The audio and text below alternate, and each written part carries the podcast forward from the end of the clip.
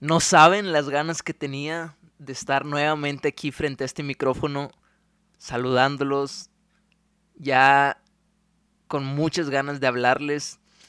Y pues aquí estoy nuevamente. Me, fui mucho tiempo, estuve mucho tiempo ausente eh, sin subir nuevos episodios del podcast. Estuve algo alejado de las redes sociales durante un tiempo, pero ya estamos de regreso con muchas historias nuevas que contar, con testimonios impresionantes del poder de Dios. Y creo que, que lo que se viene va a ser un tiempo de mucha, pero muchísima bendición y sé que los, los mensajes y las historias que, les, que estoy por compartirles y que les voy a estar compartiendo eh, próximamente van a ser de mucha bendición como lo han sido para mí. Pero bueno, eh, ya les platicaré más adelante en otro episodio cuál fue la razón por la que estuve lejos de las redes sociales, eh, qué aprendí durante todo este tiempo fuera de las redes sociales, etc. Y hoy quiero, primeramente que nada, saludarlos, espero y se encuentren muy, muy bien, espero y, y estén teniendo o hayan tenido un gran día. Bendigo sus vidas y estoy muy contento y les agradezco mucho por estar escuchando nuevamente este podcast. En verdad para mí es una bendición poder estar aquí, es un honor poder estar aquí hablándoles y es un honor que me regalen unos minutos de su tiempo para escuchar el podcast. Y bueno, como les comentaba, este tiempo que estuve eh, retirado o que estuve algo, algo lejos de las redes sociales, Dios me permitió vivir tantas historias en un periodo de tiempo muy corto que yo mismo estoy muy, muy sorprendido de todo lo que pude vivir en este tiempo y, y quiero compartirlo con ustedes, quiero compartirlo con ustedes. Realmente fue algo que no me esperaba, realmente fue Realmente Dios me sorprendió. Aquí el más sorprendido eh, soy yo porque no esperaba todo lo que Dios hizo a través de mi vida y, y pues bueno, yo solamente soy un simple instrumento de Dios en sus manos y estamos aquí por su pura gracia y por su pura misericordia. El día de hoy el episodio se llama Ya no sé qué hacer con mi vida. Ya no sé qué hacer con mi vida es el nombre del episodio de hoy. Y le puse así a este episodio porque esa fue la frase que me dijo un joven de aproximadamente 28, 29 años, hace poco tiempo, un día a las 8 de la mañana. Yo estaba dormido en mi casa, en mi cuarto, y desperté, empecé a hacer mi devocional, me acuerdo que esa mañana me puse de rodillas y empecé a decirle a Dios, Dios, usa mi vida, usa mi vida como instrumento para que otros te conozcan. Y parece que Dios me respondió en minutos porque yo creo que no pasaron ni cinco minutos cuando suben a mi cuarto y me dicen, Tony, hay un chavo abajo que está preguntando por ti, está llore y llore, está muy asustado, está llorando y, dice que, te viene a ver a ti. Y me dicen el no, y ya yo, me saqué de onda, me saqué de onda y me asusté también. Y porque pues imagínate, o sea, te vas levantando y, y de repente te dicen que te, están que te está buscando alguien a quien no recuerdas, eh, porque pregunté cuál era su nombre y no me sonaba el nombre. El único nombre eh, la única persona que yo pensaba que podía ser, eh, le dije, ah, es así, así físicamente. No, no es así. Entonces dije, no, pues no la conozco. Entonces sí me saqué un poquito de onda. Y ya después eh, me asomé, me asomé por, por arriba de la casa y lo vi y, y sí lo había visto a él hace mucho tiempo. Eh, lo había visto hace mucho tiempo en la iglesia. Pero pues no, nunca habíamos platicado, solamente lo había visto de lejos. Pero hace años.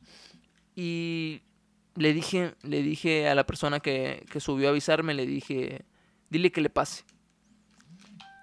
Y cuando esta persona sube conmigo,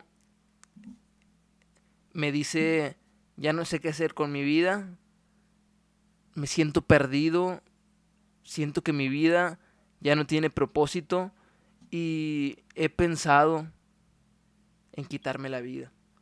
Me dijo el chavo, cuando este chavo me dijo que había pensado en quitarse la vida por todos los problemas que traía acarreando, mi corazón se empezó a acelerar y, y, y me empecé a asustar también, me empecé a asustar un poquito, pero le dije, mira, voy a orar por ti, vamos a orar y el Dios en el que yo creo, el Dios del que tú has escuchado, el Dios que yo conozco es un Dios que te puede restaurar, es un Dios que le puede dar sentido y vida y propósito a tu vida. Y vamos a orar, vamos a orar y vamos a poner en manos de Dios la situación por la que estás pasando. Empezamos a orar, empezamos a orar, leímos un poquito la Biblia y terminamos de orar y, ya estaba más tranquilo, me empezó a platicar su situación y yo le dije lo siguiente. Le dije, mira, como yo te puedo ayudar es de la siguiente manera. ¿Qué te parece si a partir de mañana vienes a mi casa todos los días de lunes a viernes a las 8 de la mañana y juntos vamos a buscar la presencia de Dios, juntos vamos a estudiar la Biblia, y me dijo que sí. Él me dijo que sí y para serle sinceros, para ser sincero, dudé de que vendría el siguiente día. ¿Cuál fue mi sorpresa? Que al siguiente día él ya estaba a las 8 de la mañana en mi casa, listo para buscar la presencia de Dios y listo para, para que leyéramos la Biblia. Yo estaba muy, muy emocionado. Y hasta el día de hoy, les platico, llevamos un mes, un mes en el que todas las semanas, en el que todos los días, de lunes a viernes, está viniendo, estamos buscando la presencia de Dios a las 8 de la mañana. De aquí él se pasa, de aquí de mi casa él se pasa para su trabajo y casi casi nunca ha faltado. Sí ha faltado eh, ahí un par de días, pero yo creo que, que de más o menos unos cuatro o cinco días ha faltado. Pero he visto cómo Dios está haciendo la obra en su vida. He visto cómo está creciendo en Dios. He visto cómo su semblante ha cambiado. Lo he, he notado como la paz de Dios, esa paz que la Biblia habla, esa paz que sobrepasa todo entendimiento, ha inundado su vida, ha inundado su corazón. Y, y veo que le está echando ganas. Y qué es lo que, lo que quiero compartirles además de esta historia. Quiero platicarles que he estado pensando mucho y Dios me ha estado enseñando mucho sobre el discipular. ¿Qué es realmente discipular? y les dije que tenía muchas historias que contarles y es impresionante porque en un mes sucedieron cinco historias, algunas similares a estas, con personas que no conocía o que no tenía alguna, alguna amistad o, personas que había visto así hace mucho y nada más de lejos y de repente ahora estoy discipulándolas, pero ya les platicaré haré, una, haré un episodio de podcast para cada historia. Entonces, eh, yo me empecé a preguntar, Dios, ¿por qué yo? ¿Por qué yo? ¿Por qué me elegiste a mí para, para ser el instrumento de bendición a esas otras, a esas, a esas vidas?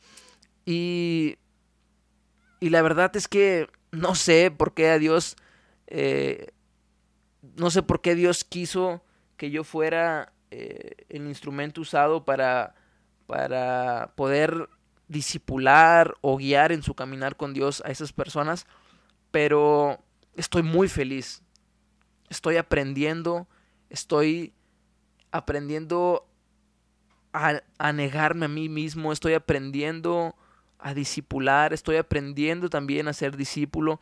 Y, y bueno, les cuento esta historia porque la verdad hay días en los que en los que él viene, él me está marcando ya desde el, chavo al que estoy ayudando, al que, con el que estoy leyendo la Biblia, viene y me busca a las siete y media, siete cuarenta de la mañana y hay ocasiones, para ser sincero, en las que aún estoy dormido, pero me levanto rápido porque tengo un compromiso primeramente con Dios y un compromiso con Él.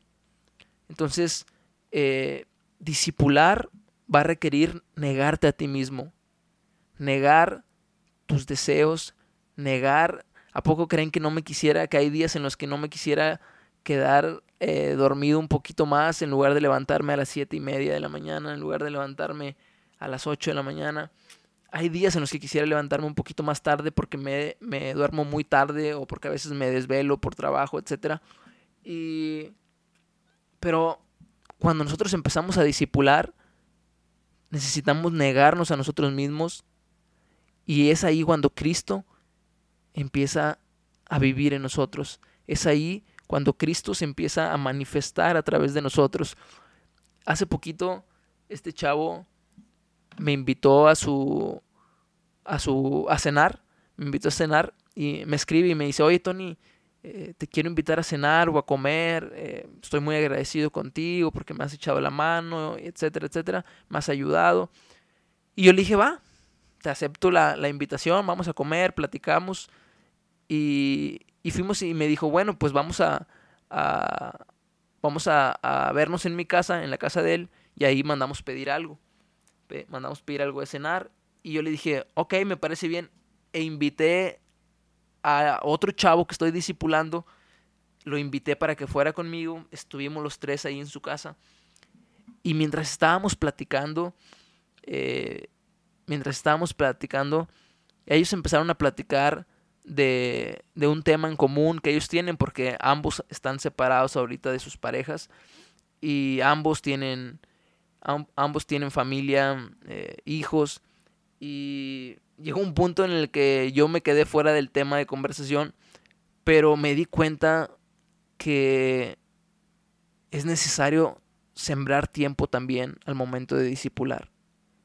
Ese día mis amigos me invitaron a cenar, todos mis amigos se juntaron y yo la verdad es que quería ir con mis amigos, pero yo sabía que necesitaba sembrar tiempo en estas dos personas que estamos discipulando y muchas veces creemos que el discipular es solamente tomar un curso, llevar a alguien a que tome un curso, eh, regalar un libro o un folleto para que lo lea y ya va a estar discipulado y no. La realidad es que ese no es el discipulado que Jesús habla en la Biblia. El discipulado que Jesús habla en la Biblia, Jesús dice ir y hacer discípulos. Al momento de... Eh, la palabra ir significa tomar acción, engloba convivir, engloba convivir con la persona, engloba pasar tiempo con la persona, verla. Y muchas veces pensamos que el discipular se trata de un curso, pensamos que el discipular se trata solamente de, de mandarle mensajitos de Dios te ama o de versículos bíblicos, cuando la realidad es que discipular, discipular requiere negarte a ti mismo, requiere sembrar tiempo en otros. Y escucha lo que te voy a decir, es algo que he aprendido, que estoy aprendiendo, me falta muchísimo por aprender sobre el tema de discipular, pero lo poquito que, que, he aprendido, lo poquito que estoy aprendiendo, lo que creo que Dios me ha estado hablando, que el Espíritu Santo me ha estado hablando, es los discípulos hacen discípulos. Discípulos hacen discípulos. Y quiero leerte un versículo que viene en el libro de Hechos. Es Hechos 14, versículo 19. Y aquí esta historia está hablando sobre, sobre Pablo, sobre Pablo y Bernabé, pero voy a leerte solamente un pedacito. Dice, entonces vinieron unos judíos de Antioquía y de Iconio que persuadieron a la multitud y habiendo apedreado a Pablo, le arrastraron fuera de la ciudad pensando que estaba muerto. Pero rodeándole los discípulos se levantó y entró en la ciudad y al día siguiente salió con Bernabé para Derbe. Versículo 21. Y después de anunciar el Evangelio a aquella ciudad y de hacer muchos discípulos. ¿De hacer qué? ¿Qué es lo que hizo Pablo y Bernabé después de haber anunciado el Evangelio? Y, de y después de anunciar el Evangelio a aquella ciudad y de hacer muchos discípulos, volvieron a Listra, a Iconio y Antioquía. Necesitamos hacer discípulos. Necesitamos predicar el Evangelio de Jesús, pero después de haber predicado, necesitamos hacer discípulos. ¿Qué hubiera pasado si yo le hubiera dicho a este chavo, eh, sí, pásale, ven, vamos a orar, eh, y, se, y se va bien tranquilo, se va con mucha paz, y, pero al siguiente día viene Satanás, viene el enemigo a, traer pensamientos de depresión, a traer pensamientos de suicidio a su mente, ¿Tú crees que con una oración que hicimos un solo día, una oración de cinco minutos, ya está solucionado su, su, su, ¿cómo, cómo puedo decirlo? Su, su situación. No, la realidad es que una vez que predicamos el Evangelio, después de haber compartido la palabra de Dios con alguna persona, necesitamos disipularlo, necesitamos disipular a esa persona, enseñarle a estudiar la palabra de Dios. Y llevamos un mes, este chavo y yo, buscando la presencia de Dios, leyendo la Biblia, y me doy cuenta cómo él va avanzando y cómo se va familiarizando con términos de la Biblia, eh, cómo ya entiende, tiene más, eh, más más eh, entendimiento de la palabra. Y de repente él me escribe y me dice, mira, estoy viendo esta prédica, estoy escuchando estas alabanzas, me siento con mucha paz, me siento muy bien. Y, y todo eso es, es porque Dios está presente en su vida a través del discipulado. Jesús es el que hace la obra. Nosotros solamente somos instrumentos, el Espíritu Santo es el que hace la obra, Él es el que, el que hace que podamos entender la palabra de Dios. Y discipular requiere, entonces, te había dicho, requiere negarte a ti mismo, sembrar tiempo en otros, requiere ir, ir y hacer discípulos.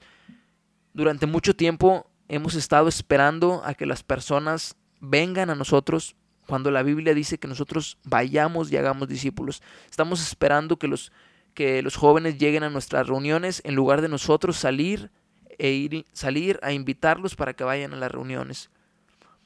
Discípulos hacen discípulos. Ahora este chavo me platicó que trae carga en su corazón por predicarle a otra persona que está pasando por la misma situación o por una situación muy muy similar a la que él está pasando y dice que trae esa carga que no se puede quitar, que no se la puede quitar y que está, está esperando ver a esa persona para hablarle de Dios, para platicarle lo que Dios está, está haciendo en su vida, para invitarlo a la iglesia, para invitarlo a estudiar la Biblia. Y ahí, ahí puedo ver cómo Dios se mueve a través del discipulado. Discípulos hacen discípulos. Quiero invitarte a que vayamos al libro de Juan, capítulo 15, versículo 13. Dice, nadie tiene mayor amor que este, que uno ponga su vida por sus amigos. Y qué mejor ejemplo que el ejemplo de Jesús entregándose por otros. Yo no sé si a ti te cuesta negarte para poder ayudar a otros. Yo no sé si, si a lo mejor batallas eh, con, con, el, con, con el ego de decir, bueno, yo necesito ver primero por mis necesidades y después por las, por las de otros. Y Jesús nos da el ejemplo perfecto de lo que es entregarse por otros. Y Jesús entregó su vida, entregó su vida por nosotros.